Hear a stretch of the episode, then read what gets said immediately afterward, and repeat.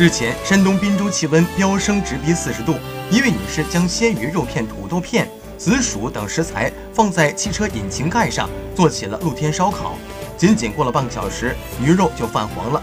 七号开始，一年一度的高考，北方此轮高温天气结束，南方则多降雨。专家提醒，高考期间，海南、广东、广西、江西等地雨势较强，且降雨持续时间长，可能导致部分地区出现城乡积涝、中小河流洪水和地质灾害。